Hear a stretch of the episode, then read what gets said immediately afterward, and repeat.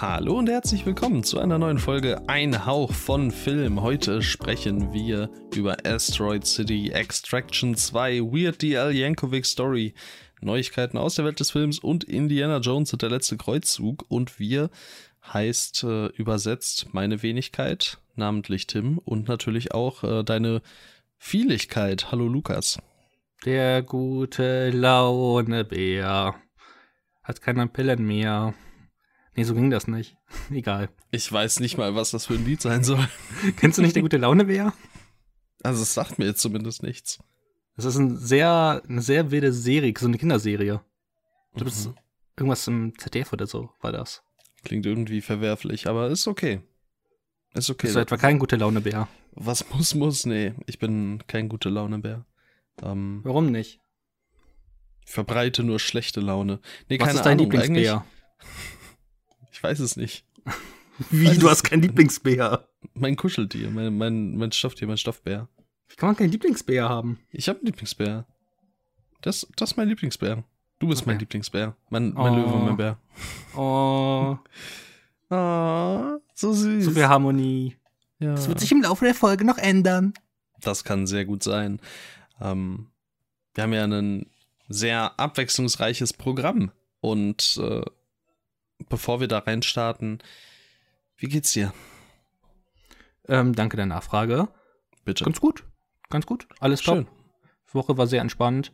Und äh, vorhin war ich noch im Kino Asteroid City gucken. Ich äh, habe mal die Chance genutzt und habe ihn noch nicht gelockt. Deswegen weißt du gar nicht, wie ich den Mhm. Film finde. Ich habe auch in der Zwischenzeit schon probiert, äh, in der von dir geteilten Liste zu gucken, ob du ihn da schon äh, irgendeinem Oh, Platz stimmt. zugeordnet Stimmt, habe hast. ich noch gar nicht drin.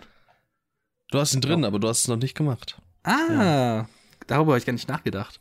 Ui. Schade. Uiuiui, ui, ui. gefährlich. Aber gut, dass ich es nicht getan habe. Ähm, aber ja, bevor wir zum ersten Film überleiten, wie geht's dir?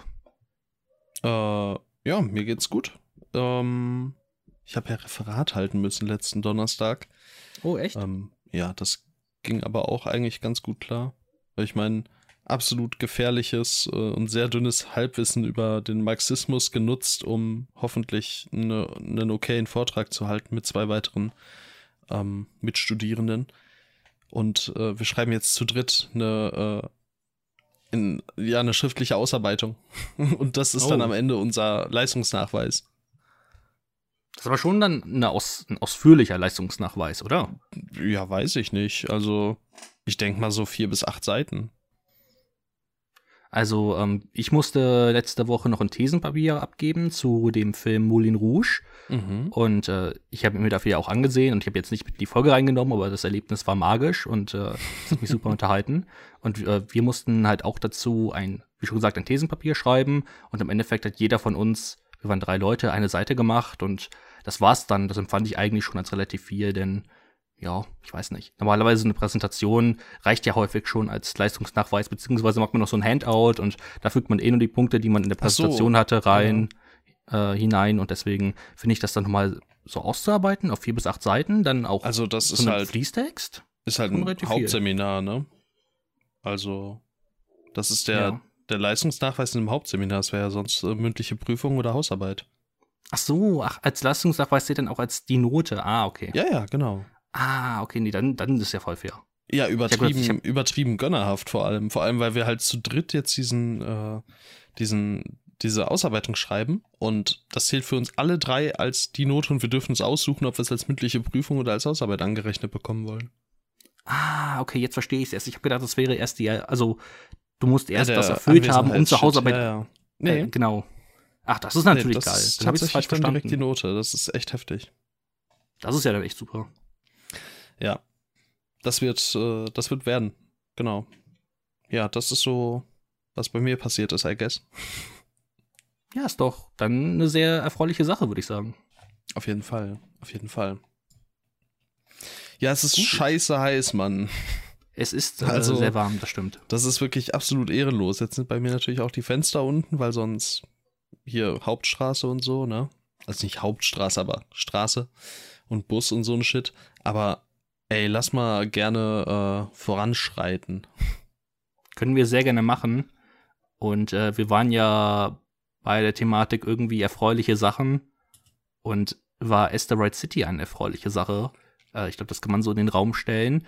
Und soll ich vorlesen? Willst du vorlesen? Wie äh, ich kann vorlesen und du kannst okay. dann gerne den Eröffnungsmonolog halten, weil deine, deine Meinung interessiert ja auch mich jetzt besonders.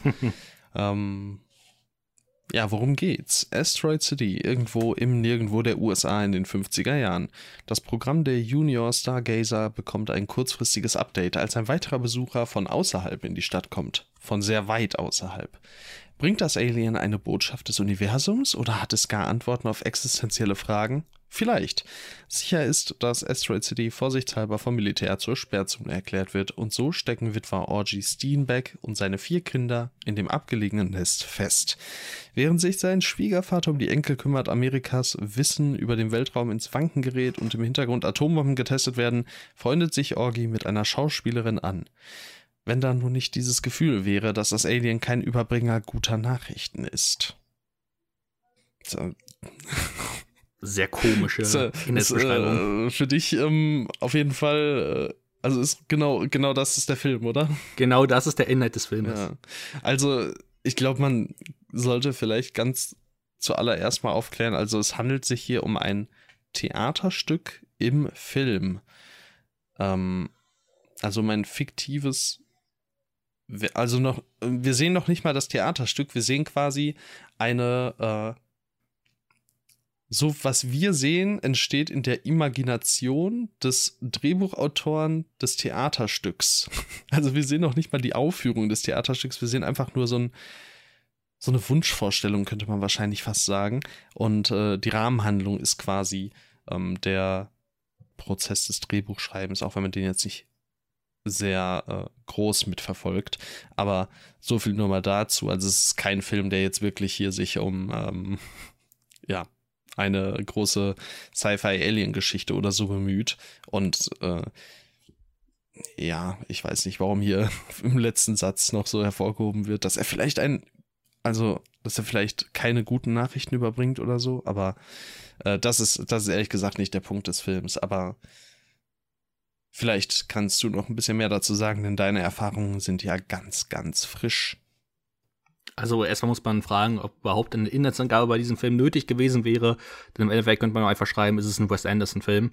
Und das ist es, es ist ein Wes Anderson-Film, ist aber leider bei mir heute ein bisschen negativ gemeint, denn ich mag an sich Wes Anderson-Filme und ich mochte, oder ich mag auch den Stil von Wes Anderson. Ich bin ja auch ein großer Fan von The French Dispatch, aber irgendwie wurde ich mit äh, Asteroid City nicht warm, denn wir hatten in den letzten Folgen immer mal wieder mal das Thema, der Film ist so egal, so was willst du? Und das Gefühl hatte ich bei Asteroid City total häufig. Also die 105 Minuten haben sich äh, meiner Meinung nach extrem gezogen. Und äh, das empfand ich leider als äh, ziemlich schade, denn an sich hast du einen kompletten All-Star-Cast mit äh, Leuten, die krass begabt sind, aber alles äh, muss sich jetzt diesem ähm, schrägen Humor von Wes Anderson irgendwie unterordnen. Es gibt keine richtigen Figuren, alles ist nur noch angedeutet. Es gibt kaum einen normalen Satz, der gesprochen wird. Alles muss äh, richtig schön schräg sein. Und ähm, irgendwann war es mir einfach nur noch egal. Man hat die klassischen Stärken eines Wes Anderson-Filmes, man hat dieses unfassbar beeindruckende Setdesign, ähm, das einfach ähm, komplett einzigartig ist und was man auch so immer nur bei Wes Anderson sieht. Und ich liebe es, dass er ähm, so viel Kreativität immer da reinfließen lässt und also man muss eigentlich nur die erste Szene des Filmes gesehen haben und man weiß genau, okay, es ist ein, es ist ein Wes Anderson-Film. Und äh, ich, ich mag auch eben diesen ähm, Theateransatz, dass der Film auch immer wieder durch diese Akte unterbrochen wird, eben weil man dadurch auch ganz gut einschätzen könnte, wann ist der Driss endlich vorbei. Und ähm, ja, so an sich ähm, bin ich leider etwas enttäuscht. Es ist kein schlechter Film geworden, aber ähm, ja, wie schon gesagt, ich bin leider etwas enttäuscht und das liegt natürlich auch daran, dass meine äh, Ehefrau Margaret Robbie sehr, sehr wenig im Film ist. Ähm, ich würde mal so sagen, zwei, drei Minuten Maximal. Vielleicht, maximal. Ähm, es ist natürlich die beste Szene des Filmes, das weiß jeder, der halbwegs Ahnung hat von Film. Aber es war trotzdem, ähm, es war trotzdem etwas schade, aber das habe ich eigentlich schon erwartet nach dem ersten Trailer, wo man sie gar nicht gesehen hat. Und von daher, ähm, ja, es ist, es ist kein schlechter Film, aber ich wurde damals leider nicht so wirklich warm, aber ich glaube, du bist ein bisschen positiver gestimmt. Jein. Also, ich bin am Ende bei schwachen dreieinhalb Sternen rausgekommen. Muss auch sagen, dass ich ähm, mir auch mehr erhofft habe und vor allem nach den ersten fünf Minuten mir mehr erhofft habe, denn da habe ich wirklich drauf geguckt und gedacht, boah, ich, ich, war wirklich kurz davor, mich so rüberzulehnen zu meinem Kollegen, liebe Grüße an Jan, äh, und dann zu sagen, ja, ich glaube, ich werde den abgöttisch lieben, weil es genau so anfängt, wie ich es mir halt von so einem Wes Anderson Film wünsche. Also klar, natürlich voll aufgedreht, aber ich konnte mich da in den ersten Minuten extrem drin suhlen. Aber ja, irgendwann ähm, trat leider auch bei mir so dieser Eindruck ein, den du auch angedeutet hast. Ähm, alles ordnet sich irgendwie diesem, ja, 110% Wes Anderson unter. Und das kann mal voll gut aufgehen. Ich finde beispielsweise Brian Cranston als äh, Erzähler und, und so die Person, die so durch den Film und durch die Rahmenhandlung leitet, der hat mir richtig gut gefallen. Ähm, ich mochte Maya Hawks Präsenz, Willem Dafoe in seinem kleinen Auftritt und vereinzelt auch immer mal wieder einzelne ähm, Personen und Figuren. Äh, Jeff Goldblum darf auch nicht unerwähnt bleiben.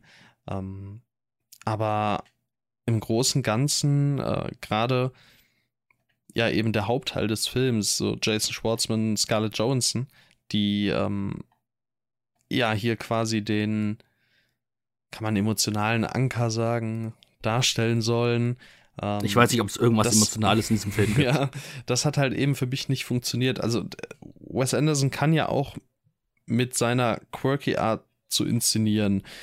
Ähm, man sehe The Royal Tenenbaums ähm, emotionale Geschichten erzählen. So, der kann das ja. Klar, da war es noch nicht so derart aufgedreht, aber ja, hier müssen alle Figuren gefühlt zu jeder Sekunde super steif stehen und alles super monoton sagen und wie gesagt, bei manchen Figuren und in manchen Momenten, mit der, so in der richtigen Dosierung, kann das phänomenal wirken. The French Dispatch zum Beispiel ist ja mein zweitliebster Wes Anderson-Film vielleicht kommt ihm da halt dann eben zugute, dass genau dieser Film sich eben nicht auf Figuren stützt, sondern dass er halt so eben diese paar Episoden erzählt, da ist es egal, wie tief die Figuren sind, weitestgehend. Hier probiert der Film halt eben eine Geschichte zu erzählen, die irgendwo auch mitreißt und auch da gibt es Aspekte, die ich nicht schlecht finde und wenn es dann so um, die, äh, um das Thema Verlust geht und auch so ähm, den Konflikt äh, vielleicht, also was heißt vielleicht, so diesen Konflikt am Anfang, die, äh, die Kinder über den Tod ihrer Mutter zu informieren und so. Und ich, ich glaube, da hätte man echt viel draus machen können, theoretisch. Und äh, dann neue Liebe finden und so einen ganzen, so einen ganzen Gedöns. Da steckt, glaube ich, ein verdammt phänomenaler Film drin, ähm, da hätte es aber wahrscheinlich so MCU-mäßig eine Instanz über Wes Anderson gebraucht, die ihn dann halt so in die Schranken weist, in den paar Momenten, in denen es zu viel wird. Und das ist halt hier einfach nicht, nicht unbedingt gegeben. Ähm, dadurch, dass, wie du halt auch schon gesagt hast, das Setdesign, die Visualität, die Musik, so einfach dieser, dieser ganze Stil, den Wes Anderson eben fährt, dadurch, dass mich das immer noch so abgeholt hat und ich den ersten Akt so toll fand, ähm, bin ich dann doch noch bei knappen dreieinhalb Sternen rausgekommen. Muss aber auch sagen, ich kann mir echt gut vorstellen, dass er bei einem Rewatch da nicht standhalten würde. Bin aber leicht optimistisch, dass ich vielleicht, wenn ich mal wieder weiß, worauf ich mich einlasse, ähm, besser damit klarkomme. Keine Ahnung. Man wird sehen. Irgendwann gucke ich den bestimmt nochmal. ähm, ja, aber zunächst mal äh, obwohl ich auf jeden Fall ein bisschen positiver eingestellt bin als du oder ein ganz gutes Stück, ähm, was auch für mich eine kleine Enttäuschung, weil auch ich ja großer Wes Anderson-Fan bin. Du hast auch ganz richtig gesagt, so, es gibt Aspekte im Film, die eigentlich, ähm, wo man eigentlich einen guten Film hätte daraus machen können. Äh, du hast beispielsweise die Beziehung zwischen ähm, Jason Schwartzman und Scarlett Johansson ähm, erwähnt. Die Namen der Figuren weiß ich schon nicht mehr, weil die Figuren absolut egal sind. Ist auch immer ein sehr gutes Zeichen, wenn man den Film vor zwei Stunden gesehen hat und man kennt die Namen der Figuren nicht mehr. Ähm, da steckt an sich, also an sich könntest du da eben viel erzählen, aber das, das will er ja gar nicht. Ähm, als dann so eine Liebesaffäre irgendwie zwischen denen angekündigt wird, habe ich mir auch gedacht, Alter, du hast vor drei Wochen deine Frau verloren. So, also, er, also erklär mir doch mal, warum, warum du so schnell dann wieder auf eine andere aus bist. Mhm. Oder bist du einfach ein, bist du einfach ein, oder bist du einfach so kalt und so kühl und hast du keine Emotionen mehr als Figur? Ist ja okay, kann, kann ja auch interessant sein, aber er gibt halt rein gar nichts. Und ähm, er, er verkauft das halt alles mit, mit einem Augenzwinkern, aber ich denke mir so, du nimmst deine Figuren zu keiner Sekunde so richtig ernst, dann funktioniert das eben halt auch nicht, wenn du so ernste Themen ansprichst wie, wie Verlust oder auch diesen Aspekt um äh, Schauspielerei, der im Film aufgegriffen wird, dann um die Figur, mit, mit der Figur von Adrian Brody oder mit ähm, Edward Norton oder als dann ähm, die Szene mit Margot Robbie kommt, ähm, da könntest du an sich auch einen interessanten Film draus erzählen, wie, wie Schauspieler mit Schauspielerei umgehen und äh, wie das so ist, sich in eine Rolle zu versetzen. Aber auch das will er ja nicht wirklich. Also, ich weiß nicht, der Film wählt nur auf seinen quirky Humor aus und das funktioniert, finde ich dann, wenn halt auch das besagte Alien auftritt. Ähm, aber so an sich ähm, hat der für mich außer der Visualität echt nicht viel zu, also nicht viel geboten. Deswegen bin ich auch bei schwachen zweieinhalb Sternen und es, es tut mir wirklich im Herzen weh, aber ich, ich war wirklich im Kinosaal und habe mir gedacht, boah, das jetzt noch 50 Minuten aushalten. Ich weiß nicht, ob ich das durchstehe, weil ich es halt wirklich so hm. nervig fand. Ähm, und das hatte ich zuvor noch nie bei einem Film von Wes Anderson, dass ich mir wirklich gedacht habe, boah, jetzt nur 50 Minuten, ich weiß nicht, ob ich darauf Lust habe. Und äh, das fand ich wirklich extrem schade, ähm, weil mich ansonsten immer dieser Humor von Wes Anderson bekommen hat, aber ich konnte auch häufig trotzdem mit diesen, mit diesen Figuren irgendwie mitfühlen oder zumindest sie durch ihre, durch ihre Eigenheiten irgendwie also durch ihre Eigenheiten bin ich ihnen trotzdem gerne gefolgt.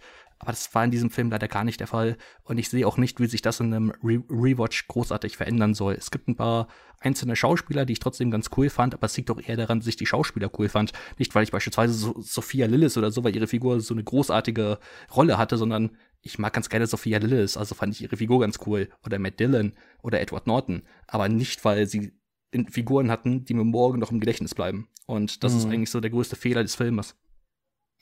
Ja, das ist wirklich, äh, wirklich schade, dass da halt dann eben doch ähm, recht viel Potenzial eben aus dem Fenster geflogen ist. Ich muss auch wirklich sagen, ja, wie gesagt, auch wenn ich natürlich hier noch eine dreieinhalb stehen habe, ich bin sehr, sehr nah an den drei Sternen, bin auch trotzdem enttäuscht, was dann immer so ein bisschen komisch wirkt bei einer dreieinhalb. Aber ja, das ist, äh, das ist irgendwie echt relativ schade gewesen. Ich bin auch echt gespannt. Ähm, ich habe mir nicht vorgenommen, demnächst noch mal ein paar weitere Wes Anderson-Filme zu schauen, nochmal zu schauen. Ich, ich, ich kenne sie ja alle schon, aber beispielsweise ein Fantastic Mr. Fox, aber auch nochmal zum Beispiel ein Rushmore, um nochmal so ganz äh, an die Anfänge zu gehen oder ein Live Aquatic with Steve Zissou, um da vielleicht nochmal so die einzelnen Steps abzugehen, zu gucken, okay, wo ähm, ist quasi die richtige Dosierung, weil äh, er kann, er kann das ja, also er, er hat ja sowohl bei The French Dispatch gezeigt, er kann so diese 110% kann er richtig gut abrufen, er kann aber auch äh, äh, zum Beispiel bei ähm, Darjeeling Limited oder eben The Royal Tenenbaums sich auch eher auf die Geschichte fokussieren, statt auf, auf seinen Stil. Und äh, es geht dann trotzdem auf. Und deshalb, ähm, ja, dann vielleicht nochmal drauf zu schauen, so ein bisschen fast schon zu untersuchen, wo genau liegt das Problem? ähm, ja. Das stelle ich mir nicht uninteressant vor. Ich würde nichtsdestotrotz sagen, wenn man Wes Anderson und seine Filme mag, sollte man sich den wahrscheinlich trotzdem im Kino angucken oder ihm zumindest die Chance geben. Ich glaube, er kommt auch trotzdem relativ gut an. Hat ja, 3,7. Ähm, er hat seine, seine Fans auf jeden Fall. Ähm, deshalb schaut ihn gerne. Ich fand ihn ja am Ende des Tages auch immer noch gut. Ähm, ziemlich gut. Und ja, ich würde jetzt äh, nicht abraten, bin aber trotzdem traurig. Also ich glaube, war ja bei mir auch in der Top 10 der Most Anticipated Films Liste am Anfang des Jahres und äh, ja, dass der jetzt hier natürlich auch schon wieder, ja, nicht dort mitspielt, wo ich ihn mir gewünscht hätte. Das ist schade. Ja, das ist auch schade. Also gerade du, gerade, du hast ja auch gesagt, dass du ihm am Anfang eigentlich äh, so richtig enthusiastisch warst und mir ging es ähnlich, ich war eben, weil ich auch durch dieses Set-Design so beeindruckt war und ich habe gedacht, okay, vielleicht, vielleicht ist das ähm, wird das einer meiner absoluten Lieblingsfilme von Wes Anderson und am Ende stehe ich hier und sage, es ist äh, für mich stand jetzt sein, sein schlechtester. Gut, mir fehlen, glaube ich, sogar noch vier oder fünf Filme von ihm. Ähm, The Isle of Dogs, Royal Tenenbaums, uh, Life Aquatic, uh, Rushmore und Bottle Rocket. Also mir fehlen noch ein paar von Wes Anderson. Aber ich muss mhm. auch sagen, ich bin jetzt relativ wenig daran interessiert, äh, da weiter zu gucken, bis auf Isle of Dogs, weil äh, Stop Motion und sowas. Aber beim Rest, ich weiß nicht. Äh, also Royal Tenenbaums ähm, würde ich mir dann an deiner Stelle auf jeden Fall schon noch angucken. Nein, ich meine, also irgendwann werde ich die safe gucken, aber vielleicht brauche ich auch gerade einfach eine kleine Pause von Wes Anderson. Aber der Mann dreht ja jetzt auch schon wieder weitere Filme und nächstes Jahr werden wir wahrscheinlich den nächsten Film von Wes Anderson bekommen. Das heißt, man genau, bekommt glaub, auch irgendwie gar keine Pause. Wenn ich es richtig verstanden habe, kommt jetzt Ende des Jahres noch einer, aber ein äh, Kurzfilm so unter 40 Minuten und vor allem äh, vielleicht auch deshalb nicht uninteressant, weil es wieder eine Roald Dahl-Adaption ist. Also Roald Dahl hat ja auch die Vorlage von Fantastic Mr. Fox geschrieben, namentlich mhm. Fantastic Mr. Fox, lol. Ähm, und aber halt auch Sachen wie Charlie die Schokoladenfabrik, Matilda, Big Friendly Giant, ähm, The Witches und so. Äh, und jetzt ähm, macht Wes Anderson halt The Wonderful Story of Henry Sugar mit äh, ben, äh, Benedict Cumberbatch in der Hauptrolle, aber auch eben mit ähm, Ralph Fiennes, Ben Kingsley zum Beispiel. Ähm, also auch nochmal, ja, auch nicht der übliche Cast, sage ich mal. Also klar, Ralph Fiennes war schon mal dabei. Ähm, ich weiß gar nicht, Ben Kingsley, war der schon mal dabei? Nicht, dass ich es zumindest nicht. im Kopf hätte. Ja, äh, Dev Patel muss ich jetzt auch mal ganz kurz drauf gucken, glaube ich auch nicht. Wobei Dev Patel bei David Copperfield, The Personal History of David Copperfield, ja eben ähm, eine ganz gute Figur abgegeben hat in der Hauptrolle. Und der war ja so ein bisschen Wes Anderson-like. Ähm, jedenfalls, was ich sagen möchte, äh, da könnte ich mir vorstellen, dadurch, dass es wieder eine Adaption ist, dadurch, dass es nicht so der übliche Cast ist, dass es vielleicht auch nicht die übliche ähm, Wes Anderson-Nummer wird. Also die übliche Wes Anderson-Nummer. Und ähm, von daher würde ich da zumindest sehr optimistisch drauf schauen. Was äh, seine nächsten Filme angeht, die dann halt auch wieder von ihm geschrieben sind, da würde ich jetzt tatsächlich auch ein wenig äh, skeptischer reinblicken. Gut. Jo. Dann würde ich sagen, kann ich dir im Endeffekt äh, nur zustimmen. Und ich würde sagen, wir können zum nächsten Film rüberspringen, oder? Ja, ich denke auch. Ähm, Extraction 2. Erzähl mal, worum geht's? Extraction 2. Chris Hemsworth schlüpft in Tyler Rake Extraction 2, der Fortsetzung des Action-Blockbusters Tyler Rake Extraction auf Netflix, wieder in die Rolle des australischen Söldners. Nachdem Tyler Rake die Ereignisse des ersten Films nur knapp überlebt, bekommt er es gleich mit der nächsten tödlichen Mission zu tun. Diesmal soll er die Familie eines georgischen Gangsters aus dem Gefängnis befreien, in dem sie festgehalten wird. Und äh, ich habe mir extra vor Extraction 2 auch noch Extraction 1 angesehen, welchen ich zuvor noch nicht gesehen habe. Und äh, ich, insgesamt hätte ich nicht damit gerechnet, dass ich mir Extraction 2 und 1 nochmal äh, überhaupt ansehen würde. Aber dann hat uns ja, das haben wir auch hier im Podcast gesprochen, mhm. der Trailer ziemlich gut gefallen, weil er halt äh, sehr stark mit einem One-Shot gearbeitet hat. Der erste Teil hat ja auch schon einen sehr ähm, krassen One-Shot. Ich glaube, der dauert äh, 11,5 Minuten. Der One-Shot in Extraction 2 dauert 21 Minuten. Ja. Und ähm, ja, es ist ein Actionfilm mit Chris Hemsworth und ich glaube sogar produziert von den heiligen mhm. Göttern der Russos. Geschrieben auch. Und auch geschrieben, ja, das merkt also man natürlich. Von Joe, Russo, von Joe Russo geschrieben, ja. Da merkt man Action-Epos. Mhm. Ja. Ja, wie ist Extraction 2? Gänsehaut? Gänsehaut, Goosebump Frost die ganze Zeit. Ähm, ja, ich äh, ähm, ich habe ehrlich gesagt nicht, nicht sonderlich viele Worte zu verlieren.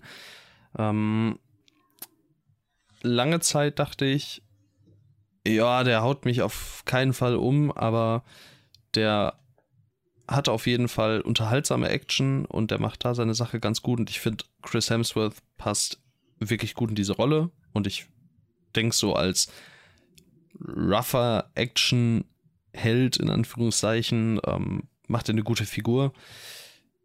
Es gibt definitiv einzelne Momente, die ich auch hier wieder relativ beeindruckend fand. Das, was man auch schon im Trailer gesehen hat, im Gefängnis sah echt gut aus. Es gibt in dieser 21-minütigen, in großen Anführungszeichen, One-Shot-Sequenz auch äh, einzelne Momente, die echt Laune machen. Aber ja, warum erwähne ich die Anführungszeichen? Das ist natürlich ein Fake-One-Shot. Das äh, hat nie jemand bezweifelt. Das war auch in Teil 1 so und es war auch schon in Teil 1 so, dass es jetzt keine Schnitte waren, ähm, wie in einem Birdman, wo man äh, aufmerksam danach suchen muss teilweise, sondern es ist schon relativ offensichtlich. Es wird mit sehr leichten Mitteln gespielt, um, diesen, um diese Immersion von einem One-Shot zu erzeugen. Es hat trotzdem funktioniert und ich finde, es funktioniert hier einfach nicht mehr so gut. Einerseits der Länge wegen, andererseits aber auch, weil einfach so viel Leerlauf teilweise in diesem One-Shot fast schon vorhanden ist. Ich glaube, vier mal fünf Minuten One-Shot, ähm, die dafür halt auch wirklich jeweils 110 Prozent sind, sind so viel effektiver als ein 20 Minuten One-Shot, der 75 Prozent ist. Und hier hast du halt eben diese Momente, wo dann halt mal ein bisschen verschnauft wird oder wo man eben nicht so die eindrucksvollsten äh, Choreografien oder sowas sieht. Ich glaube, in Teil 1 waren auch tatsächlich noch ein paar, also war es auch tatsächlich noch ein bisschen Hand Combat, oder? Oder irre ich ähm, mich? Ja. Also da ja, ist auf jeden Fall auch Hand Combat.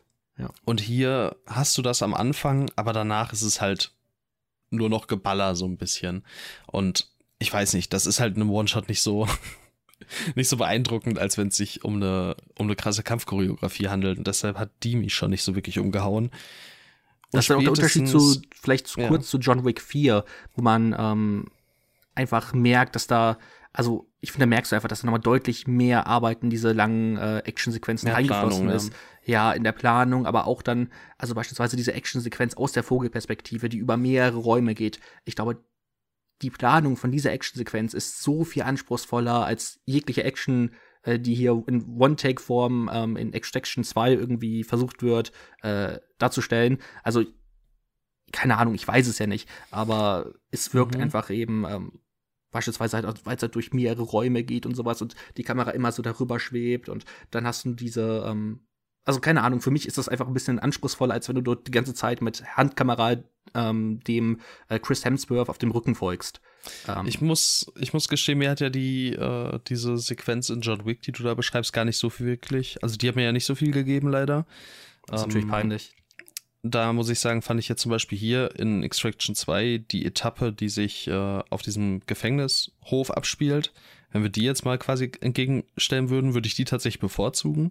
Ähm, mir persönlich gibt es einfach mehr, wenn ich da wirklich so voll im Geschehen bin, als so das, was man bei John Wick so aus der Vogelperspektive und mit diesen, in Anführungszeichen, ruhigen Kamerafahrten, so dieses Beobachtende fast schon so ein bisschen. Ähm, klar ist das hier billiger, weniger aufwendig, ähm, aber von der Wucht hat mir das hier einfach mehr gegeben. Lirum Larum, die Szene geht trotzdem viel zu lang und ist nach dieser, nach dieser, was ist, was sind es, fünf Minuten, sechs Minuten vielleicht, die sich da im Gefängnis abspielen, wenn überhaupt. Äh, danach ähm, kann man die, wenn man es harsch ausdrücken möchte, vergessen. Ähm, und dann hat, irgendwann wird der Film einfach so scheiße langweilig, Mann. Das, also der geht halt zwei Stunden, drei Minuten und er ist, also alles, was halt außerhalb der Action sich abspielt, ist halt so kacken irrelevant. So, also warum sollte es auch in irgendeiner Art und Weise relevant sein? Dadurch, dass der Film dann halt auch eben in der ersten halben Stunde diese Sequenz äh, ab, abliefert und sein, sein Feuer voll verspielt, so, natürlich kann alles danach dann nicht mehr wirklich abholen. Also ich weiß nicht, was man sich da dabei gedacht hat, das so anzuordnen und zu gewichten, aber ich dachte mir wirklich nur noch irgendwann so, kannst du jetzt mal bitte vorbei sein? Ich habe echt keine Lust mehr. Das war ja beim ersten Teil auch schon so dämlich. Dort die, äh, den One-Take. Ja, die, die ist auch noch 40, oh, 50 okay. Minuten. Ja, also gut, aber hier ist sie ja noch früher. Hier ist sie ja noch viel früher. Aber sie dauert auch länger. Ja, gut, upsala.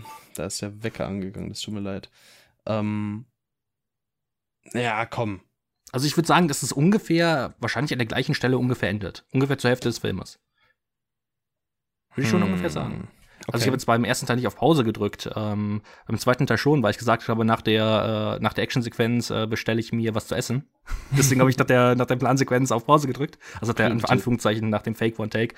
Ähm, aber ja, ich weiß nicht, das habe ich insgesamt noch nicht verstanden, warum man, also du guckst dir diesen Film doch nur an, weil du denkst, oh mein Gott, ich möchte den coolen One-Take sehen. Da macht es doch nur Sinn, den vielleicht ans Ende zu stellen. Und dann die generische Action mit, äh, ja, mit, also nicht viele Schnitte, aber es ist halt, keine Ahnung, es ist halt absolut unbeeindruckend, alles, was so in der zweiten Hälfte des Filmes passiert, ähm, in Sachen, in Sachen Action und auch ansonsten.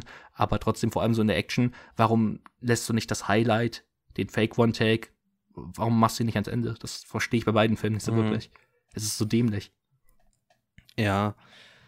Also, ich meine, trotzdem vielleicht leicht schützend.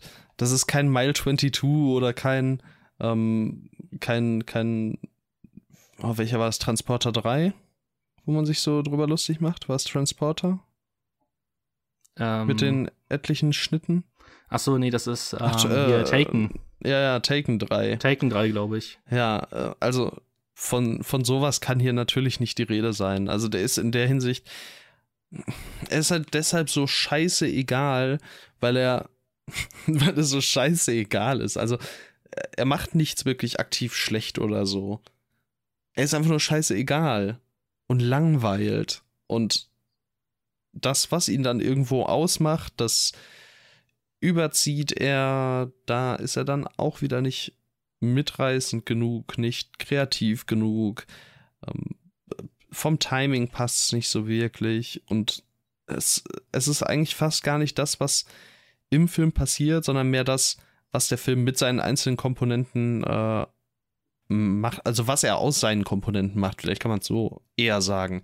Was er aus seinen Komponenten macht, ist einfach, das ist einfach schwach die einzelnen Komponenten an sich, ich glaube, da kann man was Gutes draus basteln. Schneid da 30 Minuten raus, äh, ordne, ordne den ganzen Moves ein bisschen anders an und Extraction 2 ist ein voll solider Drei-Sterne-Film. Aber so wie das hier ist, es ist einfach, boah.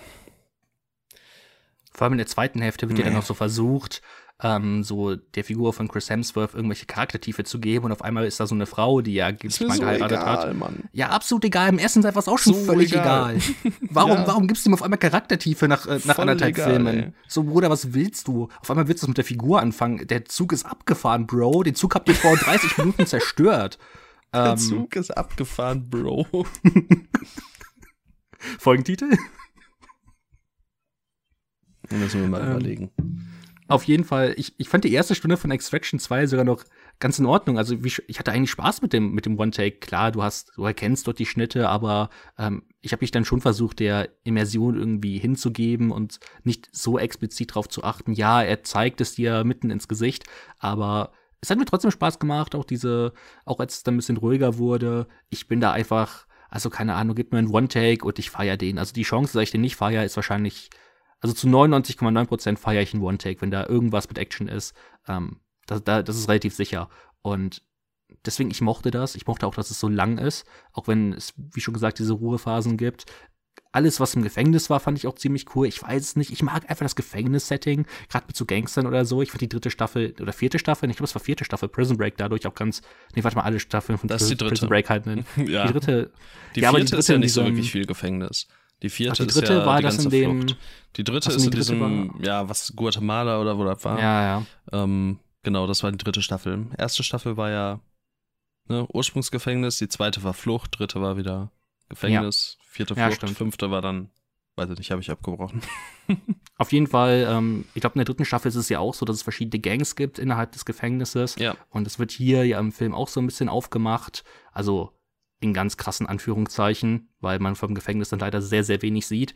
Aber so an sich fand ich das alles ganz interessant und von mir aus hättest du auch den ganzen Film im Gefängnis spielen lassen können. Also, weil ich das Setting einfach gerne mag und dann waren sie halt so schnell wieder raus und dann passiert in der zweiten Hälfte halt nur noch Sachen, die mir wirklich drissejal sind.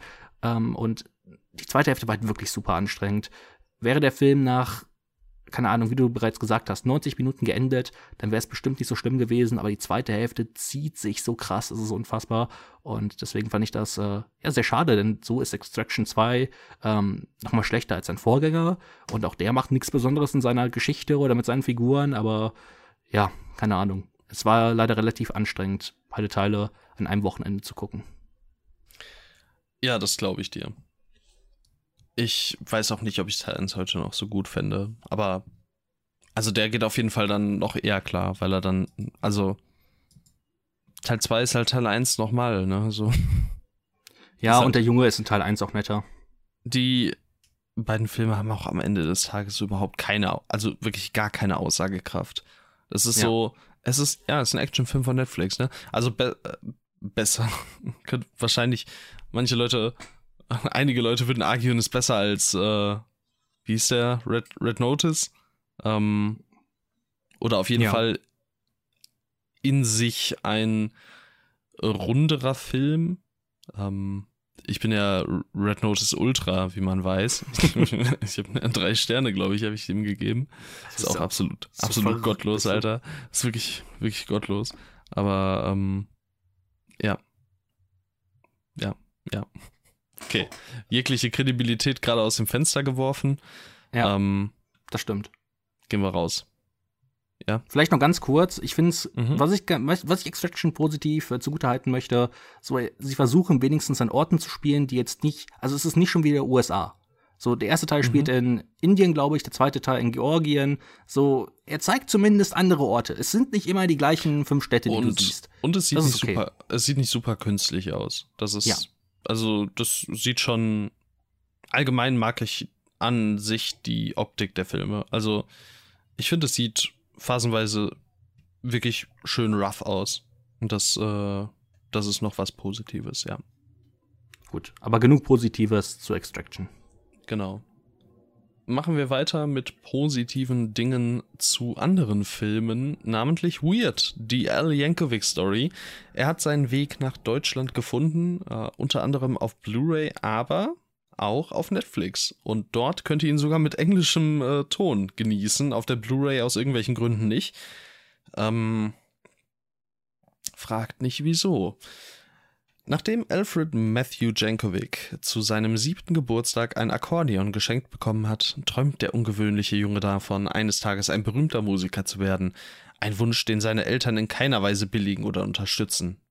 Es nur der Vater, der das nicht billigt und unterstützt, aber naja.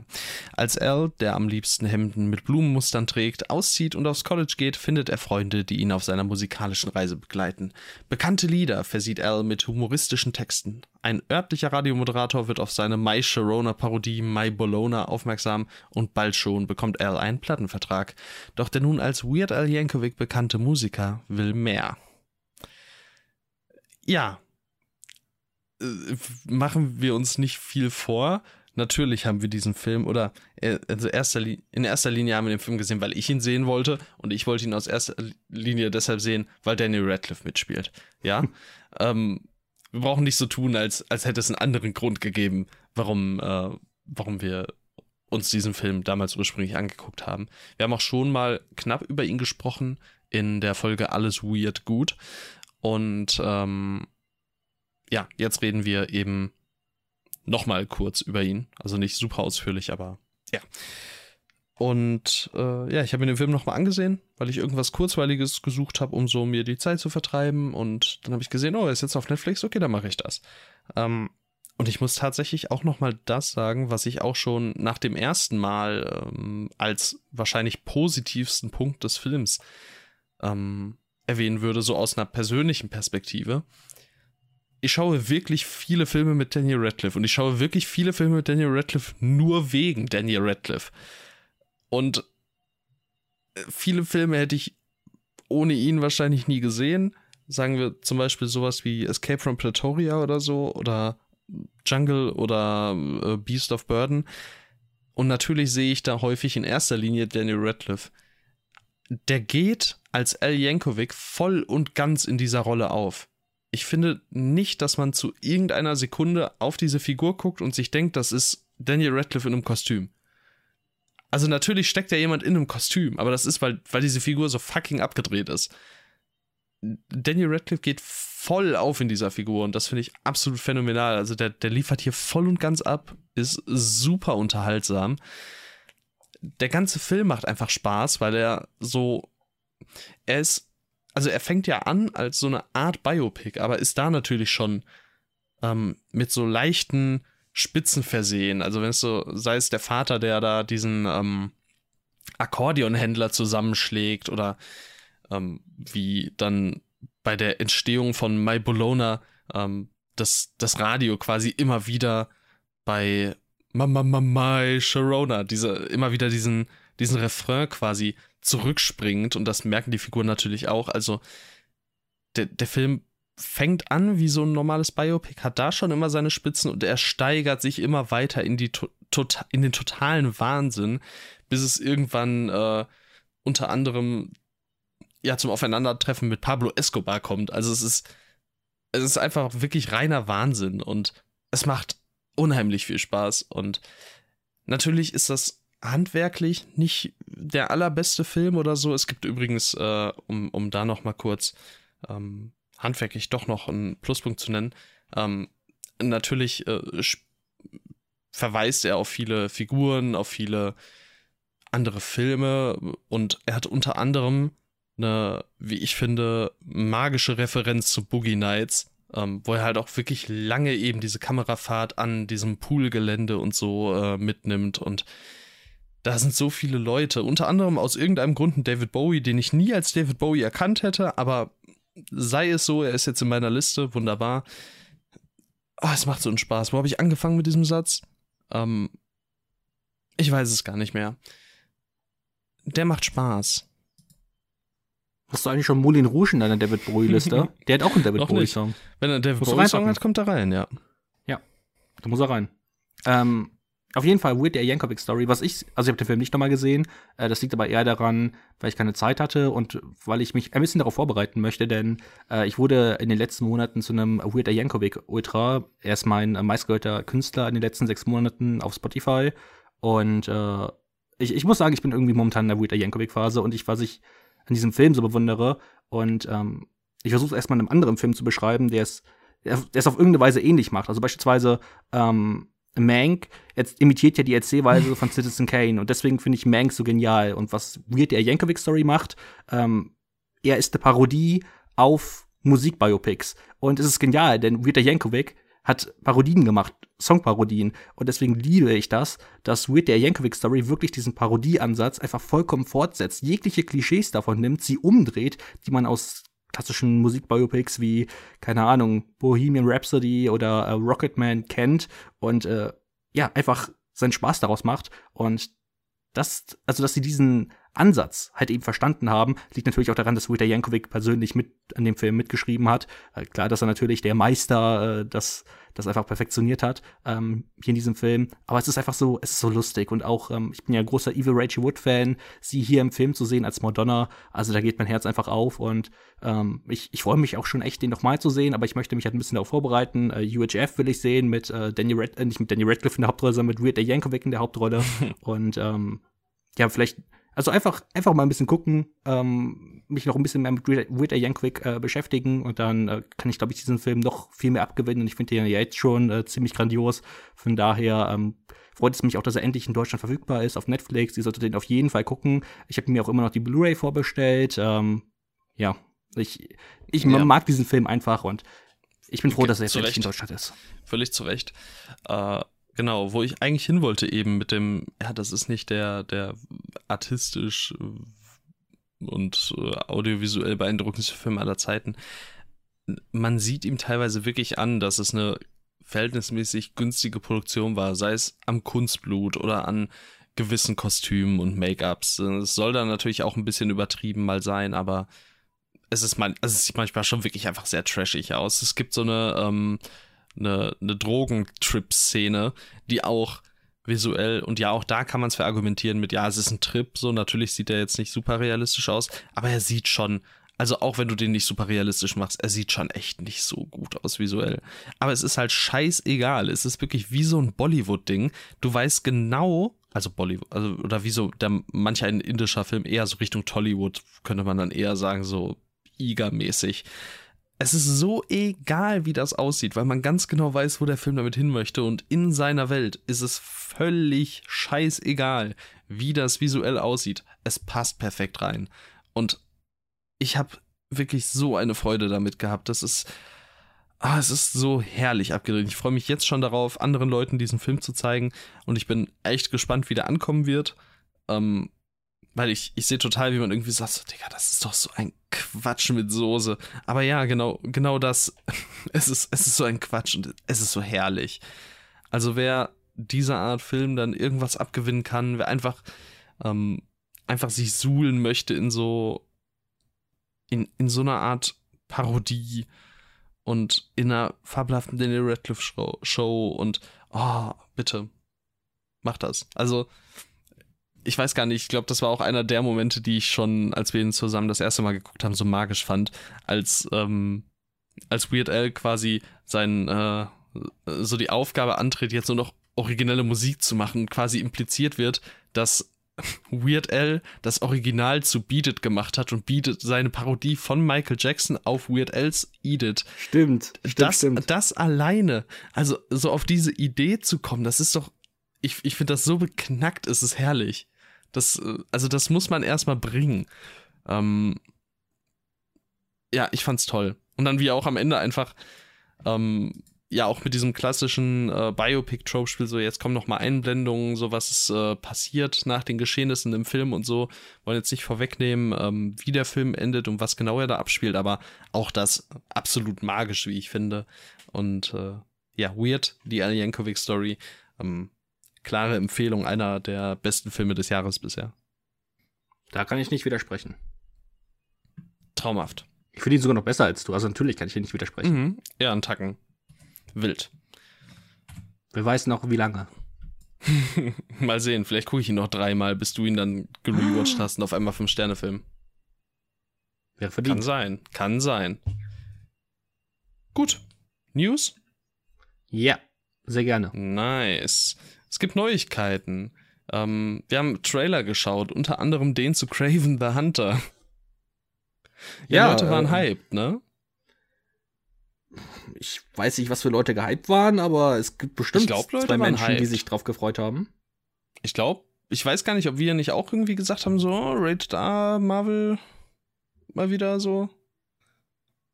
Ich weiß nicht, es ist halt Sony Marvel, ne? Was ja. hat Sony Marvel uns jemals Gutes gegeben?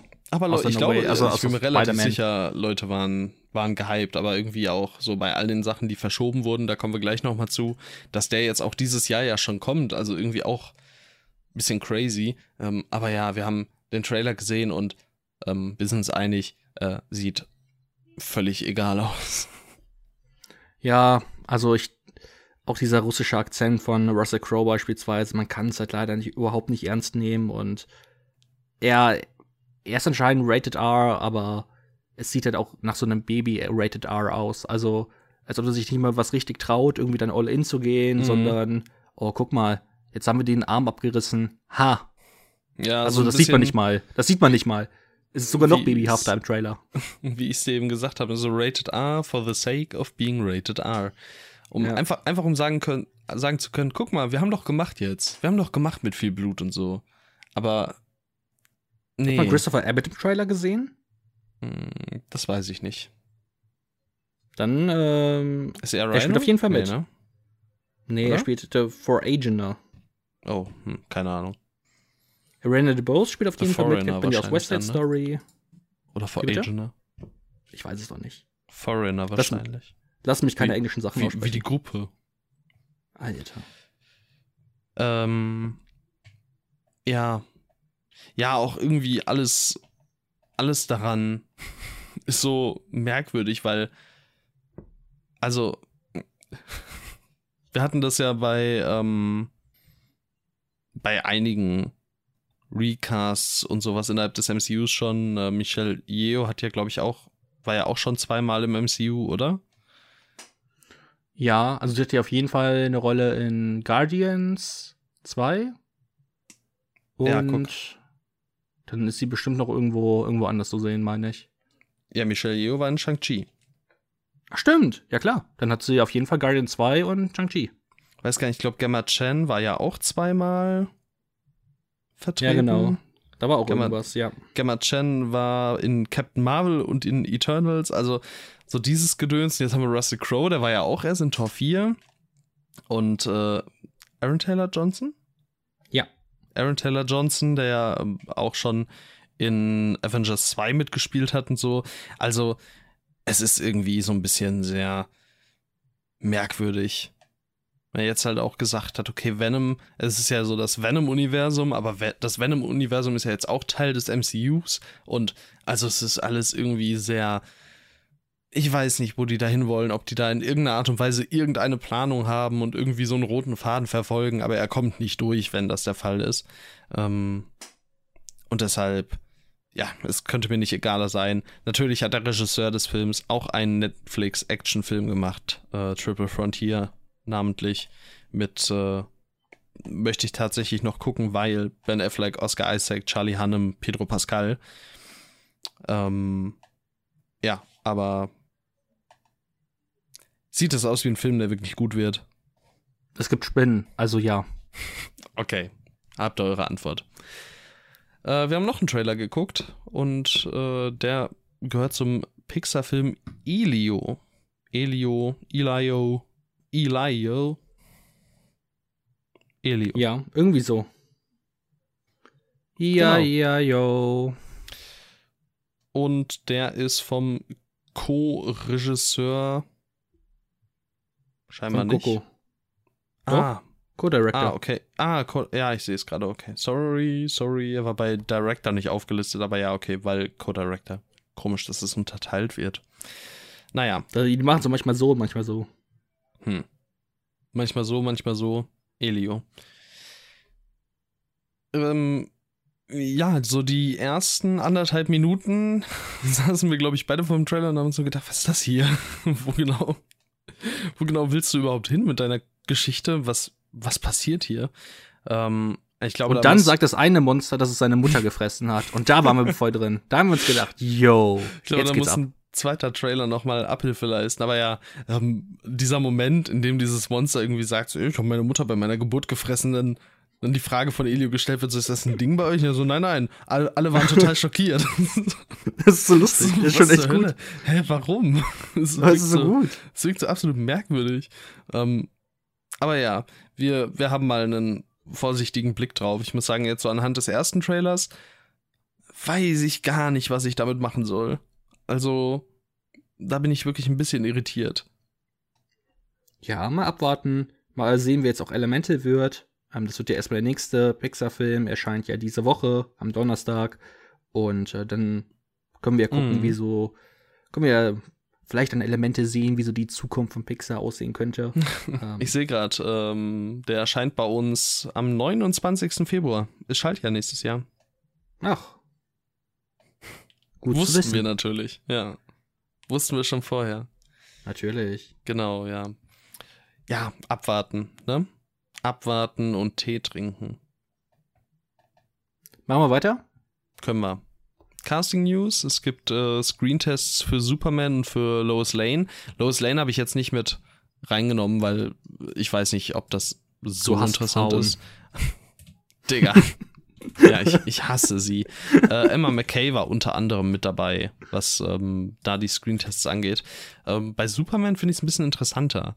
Ähm, Tom Britney einerseits, der sagte mir persönlich jetzt nichts, aber dann Nicholas Holt und David Cornsweat. David Cornsweat haben wir jetzt zuletzt in ähm, Pearl gesehen, der äh, Typ, der da im Kino arbeitet.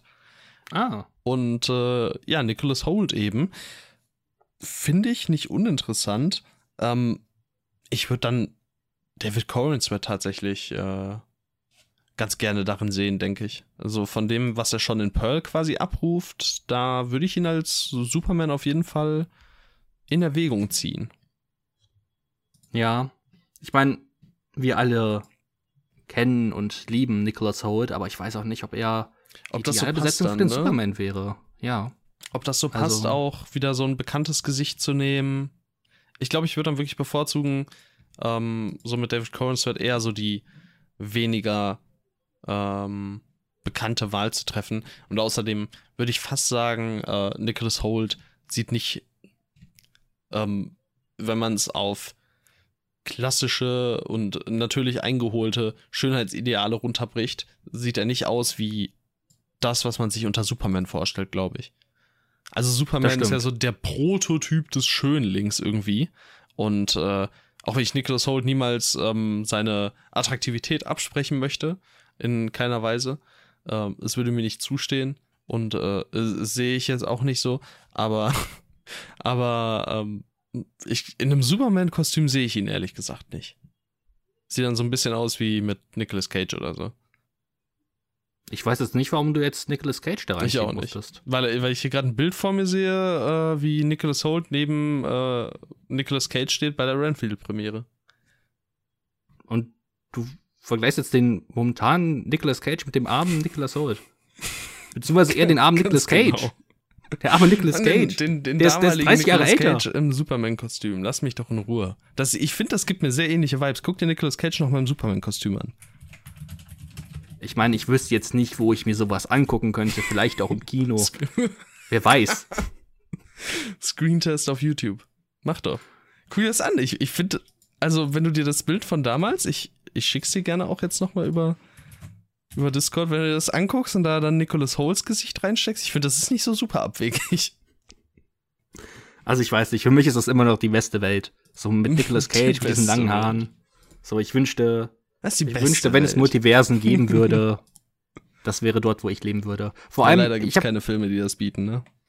ja, eben. Und also in dem Superman-Film sollte eine Riesenspinne auftauchen. So, Mhm. also wir leben halt wirklich in der schlechtesten Welt. So ein Superman-Film mit einer Riesenspinne. So, es wäre so cool gewesen, aber nein, haben wir, haben wir nicht bekommen. Dafür The Flash. Nice. Ja, also so viel nur zu dem Superman äh, Screentest. Also da fand ich es irgendwie zumindest ganz interessant, dass ähm, da dann doch zwei so für uns doch recht präsente Leute mit in der Verlosung sind.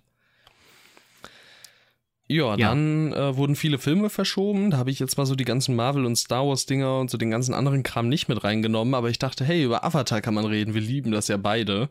Ähm, jetzt kommt Teil 3 im Dezember 2025. Teil 4 im Dezember 2029 und Teil 5 im Dezember 2031. Ich werde den Scheiß einfach noch sehen, wenn ich über 30 bin. Das ist absolut, absolut gottlos. Das ist so gruselig. Was soll denn das? Der Kack wird mich so lang in meinem Leben verfolgen. Mhm. In zehn Jahren sitzen wir hier und reden darüber, ähm, wann endlich Teil 6, 7 und 8 kommen. 2046. Alter. Ja, ich, Ich seh weiß schon. schon nicht. Also da, wir haben ein bisschen Scherzes, äh, scherzeshalber darüber geschrieben, aber man muss ja wirklich aufpassen. Jetzt kommt ein äh, Film raus mit, ähm, oh Mann, äh, äh, jetzt ist mir der Name entfallen. Äh, scheiße. Prinzessin Leia. Ähm, die kleine Lea? Nee, die große. meinst du Carrie Fisher? ja, genau. Jetzt kommt ja noch ein Carrie Fisher-Film raus. Ein neuer. Ja, das habe ich auch mitbekommen. Der jetzt Jahre in der Postproduktion war. Ey, 2031, da muss man aufpassen, dass da noch alle Leute am Leben sind. So, die haben den ja, also der ganze Scheiß ist ja, ist ja nicht fertig gedreht. Also, Ich glaube, die haben doch irgendwie jetzt an Teil, also drei ist doch, glaube ich, auf jeden Fall schon abgedreht. Haben sie bei Mhm. Teil 4 jetzt nicht auch sogar schon begonnen? Ich weiß es nicht genau. ich weiß, also Sigourney Weaver ist halt 73 so. Der Film kommt in acht Jahren raus. Also nicht, dass ich in irgendeiner Art und Weise jetzt sagen möchte, hey, Sigourney Weaver muss aufpassen, dass sie jetzt nicht morgen tot umkippt oder so, aber ich meine, sie ist 73. So, also, das wird halt. Stell dir mal vor, die stirbt in drei Jahren oder so. Was wir nicht, also was ich in keiner Art und Weise beschreiben möchte, aber dann kommen einfach 2029 und 2031 noch Filme mit ihr raus. Das ist doch super merkwürdig. Also ja, aber ich wenn du ein nicht, ich Fan bist, das da hast du, da hast du Gänsehaut. weird. Dann denkst du Ich dir, oh, ja, guck mal, da ist er nochmal. nicht. Ähm, ja, finde ich, finde ich sehr komisch alles und Ich meine, als wäre ja es jetzt über sowas Avatar Neues. Mhm. Aber ich meine, als ob es jetzt sowas Neues ist, nochmal alte Leute, die vielleicht schon verstorben sind, einfach noch Ja, einmal Das auszugraben. stimmt auch wieder. Also das guck mal, oh, wieder, ja. Tarkin, guck mal, äh, in dem, vielleicht in The Flash, vielleicht sind da Leute drin, die vielleicht sogar schon verstorben sind. Niemals. Niemals. Also, Nicolas Cage Ja. ist nicht tot. Erzähl mir nichts. er lebt in unseren Herzen. Ah, ja, nein. äh, Es ist oh, 2031. Das kann doch nicht wahr sein. Wann können wir damit endlich Schluss machen? 2031 im besten ja, Fall. hoffentlich. Hoffentlich. Jordan Peele und Selena Gomez arbeiten wohl an einer Adaption der Graphic Novel Coyotes. Ähm, Kill Bill. Kill Bill. Kill Bill. Kill Bill. Kill Bill meets The Last of Us, so wird das betrieben, äh, beschrieben. Und ähm, ja, John Peele und Selena Gomez als Produzent und Produzentin wohl. Ob da irgendwas Regie- und Schauspielermäßig, äh, Schauspielerinnenmäßig auch passiert, keine Ahnung. Ähm, das war jetzt so der erste Stand, so die erste News und es klingt zumindest erstmal nicht schlecht. So Kill Bill meets The Last of Us. Jordan Peele, danke. Nehme ich. Selena Gomez? Gib her. Selena Gomez, auch gut. Wilde Mischung. Ja. Also ich Also würde es keine mir anschauen. Ja, vielleicht muss man mal da in diesen, in dieses Coyotes rein. Vielleicht musst du dich da mal ein bisschen mit beschäftigen. Vielleicht ein bisschen, Mhm. was, bisschen was lesen. Und dann gucken, ob es was ist. Coyotes Graphic Novel. Wird jetzt erstmal direkt gegoogelt. Mhm. Ähm. Und? Ja. was soll ich dir jetzt sagen? Was ist jetzt erwartet, was ich dir jetzt sage? Ja, kann man kaufen, kann man da rein. Äh, sicher kannst du kaufen. So. Ich, ich weiß es nicht. Bestimmt. Volume 1 kann man, auf Ama kann man auf Amazon beispielsweise nicht direkt über Amazon kaufen, sondern nur über einen anderen Händler von, auf Amazon. Der Andys, Andys Comic Express. Mm, Grüße an Andi. Liebe Grüße an dich, Bruder. Für 14 Euro. Ja, es geht Guck mal. doch, ne? Und Coyotes Volume 2 gibt's auch. Kostet Ja, aber auch schon müssen wir 19 mal- Euro. Müssen wir mal äh, einen Blick drauf werfen. Aber klingt zunächst mal nicht uninteressant. Ich weiß Ja. nicht, ob das so die gleiche. Ah, nee, es ist nur Coyote, nicht Coyotes, okay. Es gibt Ja, anscheinend ich hab's eine- auch gerade gesehen. Ja. Ich war auch kurz davor zu kaufen. Wäre ganz unangenehm gewesen. ja, Das ist halt eher so ein Manga oder so. ja. Oder so. Oder so. Ich Ja, meine, ich weiß es müssen- nicht. Wir müssen hier weitermachen. Das ist so ein geistiger Dünnschiss, habe ich das Gefühl. Das ist Oder so. komisch. Ich glaube, das Wetter, ich glaube, das Wetter tut uns gar nicht gut. Wir sollten nicht dehydrieren. Trink mal lieber, Tim. Okay, mache ich. Dann äh, erzähl mir eine weitere Neuigkeit. Eine Inside-Out-Serie ist in Arbeit und Inside Out ist natürlich alles steht Kopf. Ich hoffe mal, das ist einfach damit gemeint und nicht irgendein Inside Out, äh, keine Ahnung, was sonst gemeint Das sein ist, könnte. das ist damit gemeint. Gibt es nicht auch Inside-Out-Burger oder so? Ist das nicht so eine Burgerkette?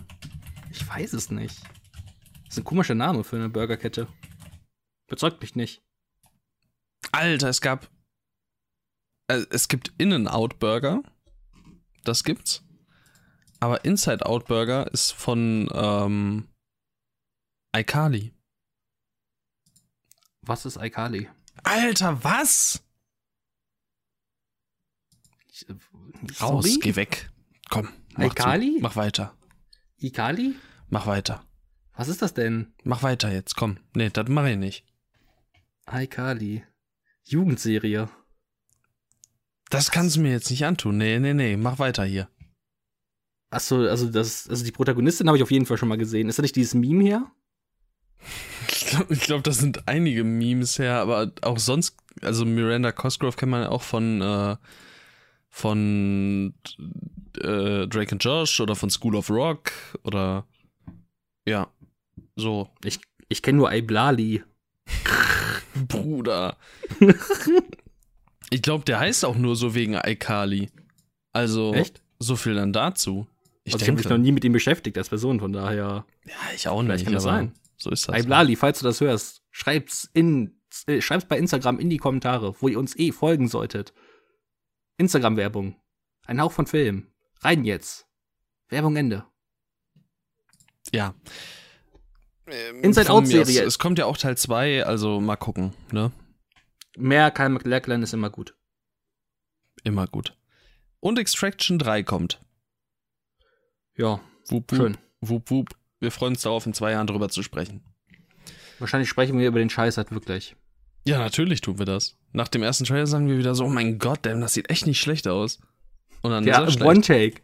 Der 50 Minuten One-Take in dem 4-Stunden-Film Alter, sieht echt ganze, gut aus. Der ganze Film einfach, mach, mach eine Stunde 40 Film diesmal, aber alles One-Take. Boah, ich mag Ohne sowas. eine Dialogzeile. Alter, gib. So soll doch der The Killer-Film werden, das Remake von John Woo. Ja, stimmt. Da müssen wir mal ähm, abwarten, ob das so wird. Bruder, Und wann das Gib. kommt. Gut. Gut, ein Hauch von Jones. Das- Oh. Ein Hauch von Jones. Was wolltest du sagen sonst? Äh, ich wollte jetzt sagen, dass wir überle überleiten. Ja, So. perfekt, optimal. Ich glaube, das ist auch was, was eher du übernehmen solltest, oder? Ja, sehr gerne. Ich Mach lese das. vor. Im dritten Abenteuer von Indiana Jones erfährt der Zuschauer, warum Indy Angst vor Schlangen hat und wie er zu seinem unverkennbaren Äußeren gekommen ist. Der junge Jones kämpft im Jahr 1912 gegen Grabräuber um das Kreuz von Coronado, ein Ornament, das Francisco Vasquez de Coronado gehörte. Punkt. Die Der Räuber junge erzählen Jones kämpft im Jahre 1912 gegen Grabräuber um das Kreuz von Coronado, ein Ornament, das Francisco Vasquez de Coronado gehörte. Das klingt so komisch. Das, ja, ich, weiß, du findest irgendwie viele dieser Sätze sehr komisch.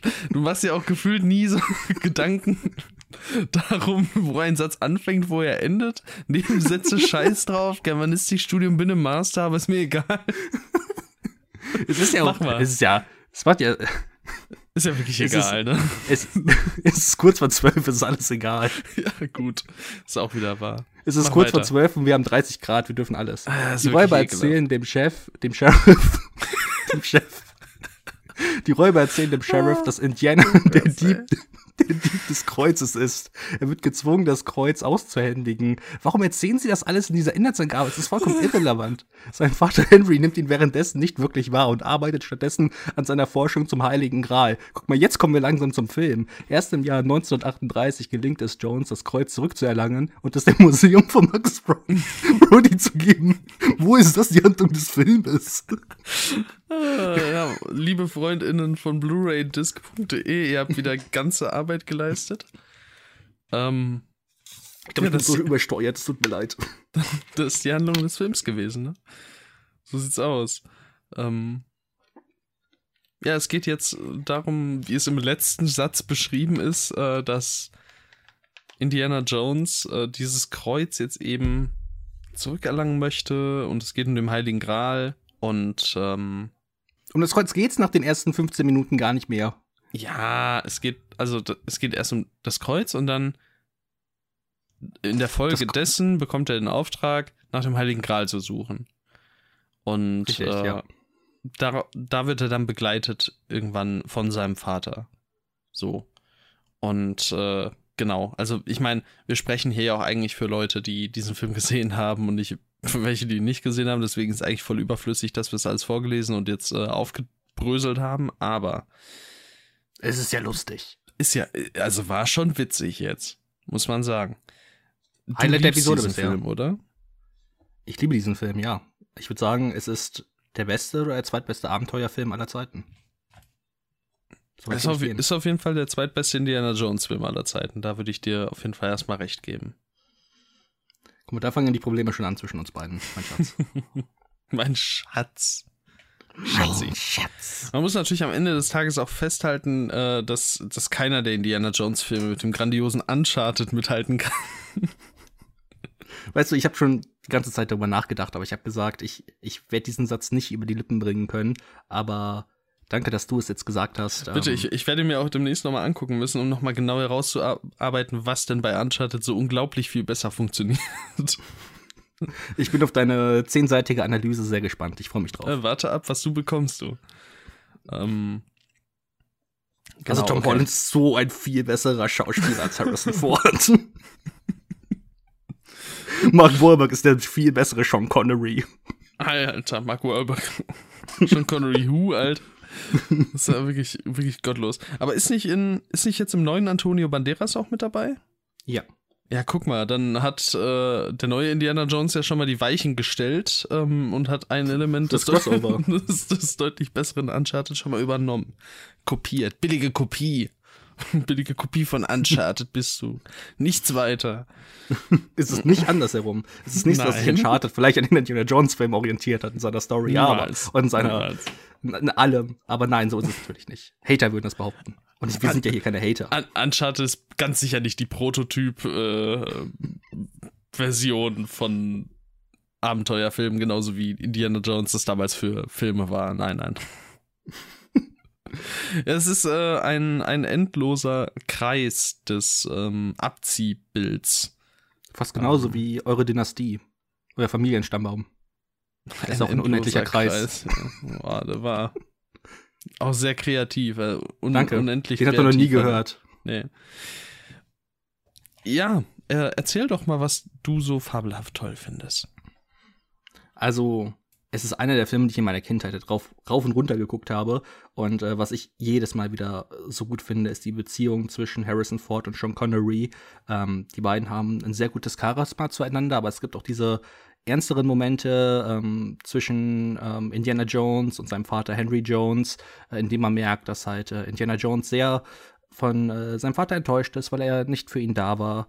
Und ähm, ist es jetzt nicht das größte Charakterdrama, aber ich finde es schön, dass es diese Momente gibt. Und ähm, dass das aber trotzdem ähm, mit so einer positiven Note endet und äh, dass es manchmal dann vielleicht auch, vielleicht auch ganz schön ist, so diese einfach diese alten Kamellen vielleicht dann doch beiseite zu legen, um die letzten Jahre des Lebens dann doch irgendwie noch schön gemeinsam zu genießen. Ähm, ich liebe die Figur von Marcus Brody. Ich finde insgesamt hat äh, Indiana Jones und der letzte Kreuzzug einen der besten Schnitte der Filmgeschichte, nämlich wenn äh, Indiana Jones richtig episch erzählt, ja, Marcus Brody hat jetzt äh, die Karte und er spricht so viele Sprachen, er kennt sich bestens aus, hat überall Freunde ähm, und dann kommt dieser Cut und Marcus Brody ist so komplett lost in Jordanien oder so und er, er checkt gar nichts, so spricht jemand Altgriechisch. Ich finde das so lustig, das ist, finde ich, es ist so perfekt getimed. Ähm, insgesamt ist es, ist es der lustigste Film, ähm, der lustigste Indiana Jones Film ich finde, man merkt, dass äh, Steven Spielberg ähm, nach Teppe des Todes wieder in eine leichtere Richtung gehen wollte. Und wenn man halt diese düstere Richtung mag, was ich natürlich auch mochte, dann äh, kann ich schon verstehen, warum man das vielleicht nicht ganz so toll findet. Aber ich finde, ich kann ihm das halt nicht vorwerfen, weil ich halt diesen Humor so unfassbar liebe. Und ähm, es ist halt wirklich, also er macht halt für mich einfach alles richtig in Sachen Pacing, in Sachen Figuren. Ähm, das Charisma von allen Hauptdarstellern. Ich finde den Prolog super cool. Ich meine, wir haben River Phoenix, ähm, einen absolut begnadeten Schauspieler, der leider auch viel zu früh verstorben ist. Und ähm, ja, es ist für mich wirklich einfach vielleicht der beste Abenteuerfilm aller Zeiten. Er kämpft ja mit Jurassic Park, am anderen Film mit, von Steven Spielberg, aber ähm, ich glaube, in Sachen, in dem Abenteuergenre so an sich gibt es, glaube ich, ähm, keinen besseren Regisseur als äh, Steven Spielberg, denn ähm, ich meine, er hat es auch wie kein anderer Regisseur halt äh, geprägt und mhm. ja, ich, äh, ich liebe alle drei Filme, aber der, äh, der letzte Kreuzzug ist für mich wirklich ähm, das, das Beste von allem und halt auch gerade dieses Finale mit diesen verschiedenen Prüfungen. Ich bin eh jemand, ähm, ich, ich liebe das, wenn man so durch irgendwie verschiedene Prüfungen gehen muss und ich finde es auch hier super cool gelöst. Das Einzige, was schade ist, ich habe gelesen, dass ursprünglich für diese Prüfung, wo er ähm, über Jehova schreiten muss, das ist die zweite Prüfung, wo er dann so herunterfällt, weil er vergessen hat, dass es ähm, ähm, Altgriechischen oder so kein J gab, sondern dass es dafür ein I ähm, existiert, wo er dort auf die falsche Stufe tritt und dann so herunterfällt. Ich weiß nicht, ob du dich daran erinnerst. Ja, ich habe den Film vorgestern gesehen. Nee, gestern. So. Gestern gesehen, ja, ich erinnere okay, mich. Ich meine, bei Asteroid City, ich weiß nicht, ob ich mich noch an alles erinnern würde. Digga. Na, es war ein Spaß. Ähm, auf jeden Fall war ursprünglich da geplant, eine Riesenspinne soll, soll, soll dort Indiana Jones bekämpfen, aber das wurde dann leider herausgeschnitten, weil sie sich gedacht haben, warum ist da eine Riesenspinne? Und ich denke mhm. mir so, mhm. Alter, wir sind hier in einer my mystischen Welt mit, mit, mit, mit, es gibt Gott. Es gibt einfach einen Heiligen Gral, es gibt äh, noch ganz andere Dinge, ja, da kommen wir ja noch zu nächste Woche. Warum? Warum darf es in dieser Welt keine Riesenspinne geben, die seit Jahrtausenden überlebt? Wo ist das Problem, Steven? das, das hat mir den Film ein bisschen schlechter gemacht, weil ich mir gedacht habe, wir hätten einfach eine Riesenspinne in Indiana Jones haben können. Gab es leider nicht. Aber ansonsten ist das für mich eigentlich ein perfekter Film. Ja, okay. Ähm, ich muss auch sagen, ich war äh, die erste Hälfte des Films krass angetan. Da war ich mir relativ sicher, dass das mein Lieblingsteil der Reihe werden wird. Und dann kommt irgendwie Sean Connery und er ist Fluch und Segen zugleich. Ich liebe seine Ausstrahlung, die Präsenz, die er auf die Leinwand bringt. Ähm, und ich sehe da wieder mal sehr, sehr viel Potenzial für eine tolle Vater-Sohn-Geschichte. Ähm, was ich da dementsprechend noch einwerfen wollen würde, wäre halt, für mich legt der Film dann trotzdem zu sehr seinen Wert eben aufs Abenteuer. Natürlich ist es ein Abenteuerfilm, aber wenn du diese Vater-Sohn-Geschichte aufmachst, dann finde ich schade, dass sie halt eben doch nur so ungefähr eine Stunde und dann eben natürlich auch nicht sehr ausführlich erzählt werden kann. So, dass das liegt halt in der Natur der Sache eines solchen Abenteuerfilms. Es ist schön, dass so etwas trotzdem in dieser Art Film seinen Platz findet, aber ich hätte mir einfach mehr davon gewünscht. Und abseits dessen muss ich sagen, ist mir Sean Connerys Figur oftmals doch fast ein bisschen zu quirky gewesen. Einfach so, so dieses ein bisschen naive und so alles so mit so einem Augenzwinkern und so dieses Kecke so ein bisschen. Ähm, das hat mir in manchen Momenten leider einfach nicht so super doll gefallen, muss ich gestehen.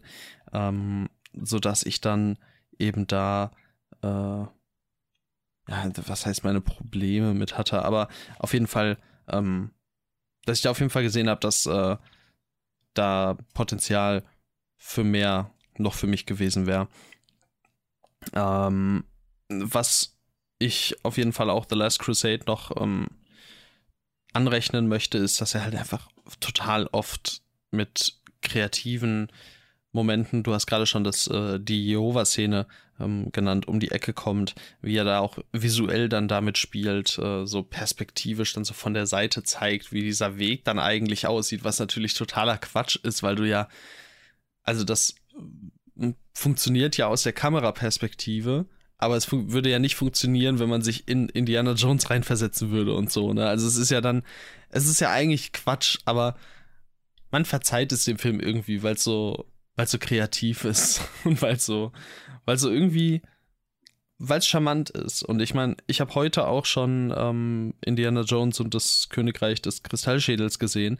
Und ähm, um da was vorwegzunehmen, diese, dieser Charme, der einfach von praktischen Effekten rührt oder von äh, auch ja nicht praktischen Effekten im eigentlichen oder im Sinne von äh, handgemachten ähm, Effekten, wie man jetzt dann eher bei einem Cronenberg dann davon spricht.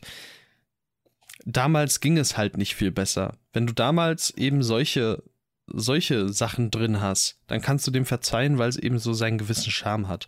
Wenn du bei einem Indiana Jones 4 so Kackeffekte hast, die einfach aus dem Computer stammen, dann fällt es dir schwerer zu verzeihen. Einerseits, weil vielleicht waren da auch die Möglichkeiten natürlich noch nicht so weit, um das Fotorealist, Foto, Foto, fotorealistisch zu machen. Aber man sieht halt auch nicht den Aufwand. Und ich finde, bei ähm, Indiana Jones 3 hier sieht man eben den Aufwand und den Charme, den das halt alles so auslöst. Und ja, das macht schon Spaß. Ähm, für mich persönlich, äh, ich, es ist einfach nicht so ganz meine Reihe. Ich bin damit auch nicht groß geworden, deswegen fehlt mir da auch vielleicht so ein bisschen, bisschen die, ähm, diese ganze Retro-Perspektive, sag ich mal. Aber ja, es hat auf jeden Fall Spaß gemacht. Mein zweitliebster Teil der Reihe. Streitet sich mit dem zweiten auf jeden Fall um den ersten Platz. Und ähm, ja, schön, schön, schön. Ich meine, wenn ich auch eine Schwäche an dem Film sehen müsste, dann wäre es, glaube ich, auch der Antagonist oder insgesamt die Antagonisten. Also auch beispielsweise Elsa Schneider. So, die sind alle relativ blass, aber im Endeffekt geht es halt für mich auch ja, nicht darum, sondern. Genau. Also, es ist so irrelevant halt, in dem Film irgendwie. Ja, absolut. Ja das ist ja auch irgendwo schade. Es ist schön, dass es dann eben dem, dem Vater-Sohn-Konflikt weicht, aber also es, er geht halt in keine Richtung so all in für mich.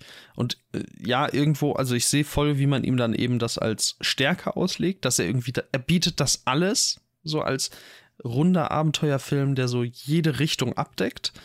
Ähm, aber für mich macht das halt in keine Richtung genug, leider.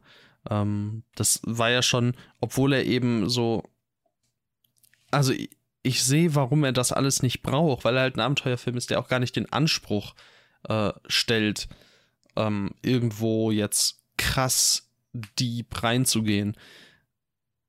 Für mich, ich weiß nicht warum genau, aber hat das einfach von Anfang an nicht so voll funktioniert in der Hinsicht und ich konnte das halt einfach nicht irgendwie einfach übersehen und nur enjoyen.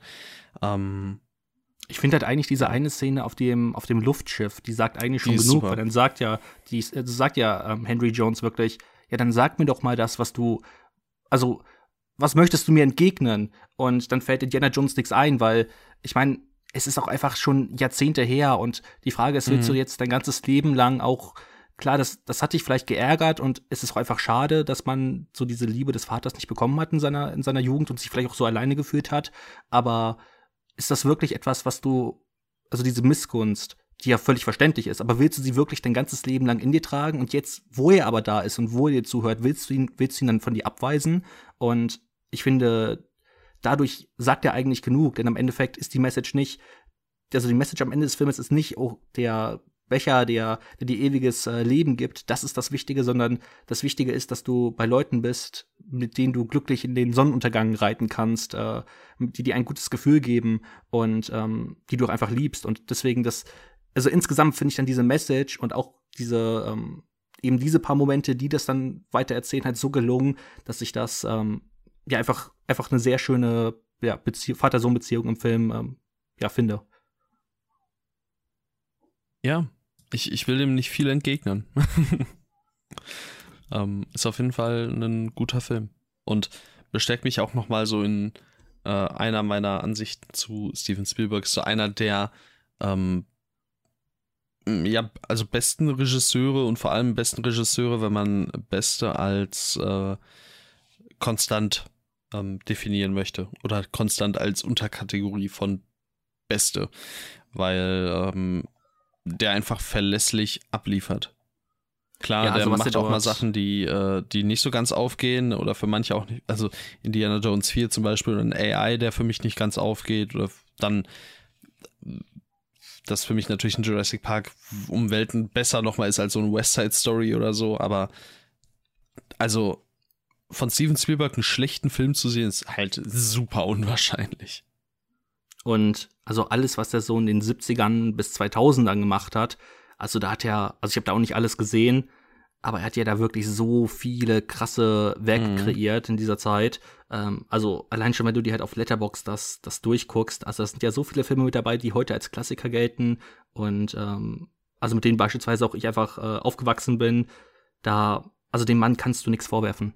Ähm, klar, was jetzt, was er heutzutage sagt und sowas, da kann man drüber streiten, aber ähm, seine, seine History und äh, das, was er auch für Film getan hat, ähm, da, ja, wäre es Blödsinn, wild. da jetzt wegen ein paar Aussagen, die er heutzutage tätigt, ähm, wegen irgendwie, keine Ahnung, wegen irgendwelchen modernen Schwachsinn, ähm, ja, irgendwie dem da großartig was anzufeinden. Seine History ist einfach krass. Da kannst ja, du der hat einfach, also kannst ja anfangen aufzuzählen, so Jurassic Park, Jaws, E.T., Indiana Jones, ähm, Saving Schindlers Private Liste. Ryan, Schindlers Liste, ähm, Minority Report, Close Encounters, AI, die Farbe Lila, bald auch nochmal Thema. So allein das und dann haben wir jetzt auch andere Filme noch gar nicht unbedingt genannt, wie so ein Catch Me If You Can oder halt eben The Fablemans, der ja auch bei vielen extrem beliebt ist. West Side Story war ja auch extrem beliebt. Ähm, Adventures of Tintin, Lincoln. Hast du den gesehen? Munich. Tintin? Tintin, ja. Nee, noch nicht. Ah, der ist, der ist auch cool. Also der hat auch eine richtig coole Kameraarbeit. Also deswegen, den müsste ich mir eigentlich auch irgendwann nochmal ansehen. Ist auch ja, ein sehr, auch sehr gespannt. guter Abenteuerfilm. Bin gespannt. Gut. Ja, gut. Das ist ja mal wieder äh, kurz gewesen jetzt. Ja, aber wir haben auch überraschend lang über jetzt äh, Indiana Jones, fand ich, gesprochen. Das waren ja bestimmt jetzt 20 Minuten. Ja, gute 20 Minuten. Cool, cool. Krass. Ja, jetzt Schön. sind wir aber am Ende. Es ist so warm. Es, es reicht.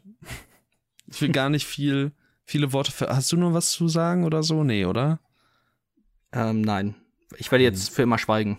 Für immer? Oh, schade. Ab nächster Woche mit irgendwem anders. Podcast. Hm. Mhm. Hm. Ja, ähm, vielen Dank fürs Zuhören. Folgt uns gerne auf Spotify, das haben wir bisher noch nicht erwähnt. Add einen Hauch von Film und lasst, euren, lasst uns Feedback da oder informiert euch über die nächste Folge, die erscheinen wird und so weiter und so fort. Dort bekommt ihr weitere Infos. Ähm, wir freuen uns über jede Art der Rückmeldung. Ähm, ja, wie gesagt, danke fürs Zuhören. Bis nächste Woche ähm, und wir hören uns. Tschüss. Bye.